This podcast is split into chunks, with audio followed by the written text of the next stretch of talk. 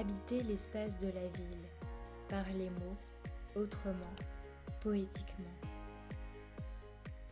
La poésie partout vous présente Dehors est un poème, un balado produit à l'occasion de la micro-résidence du même nom.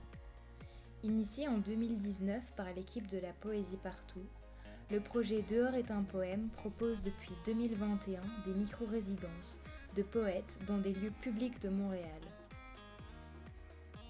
Comment rendre la ville promenable, habitable? Comment marquer notre passage dans le paysage et le temps? Comment, tout simplement, repoétiser l'espace? Dehors est un poème s'érige comme une cartographie sensible. Au croisement d'une localité, d'un nom d'artiste et d'un ou d'une poète, l'écriture se fait espace de résonance.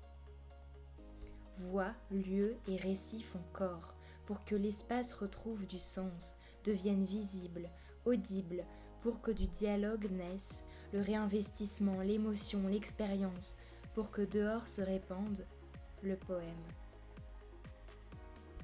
Cette année, quatre lieux, quatre poètes. Chacun des épisodes sera consacré à un dialogue.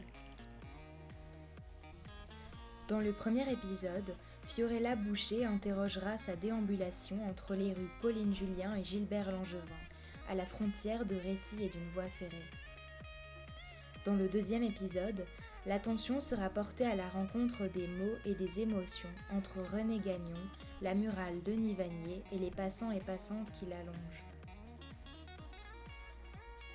Dans le troisième épisode, Jean-François Letourneau quittera le sentier Saint-Venant de Paquette pour se rendre sur les traces de Blanche-la-Montagne, dans le parc éponyme, à la recherche d'une parole vivante entre territoire forestier et urbain. Dans le dernier épisode, le rendez-vous manqué entre Pobeka Lomami et la place Léopold Sédar Sangor aura enfin lieu le corps interrogé dans l'espace de la négritude. La poésie, partout, dehors et maintenant, pour votre écoute.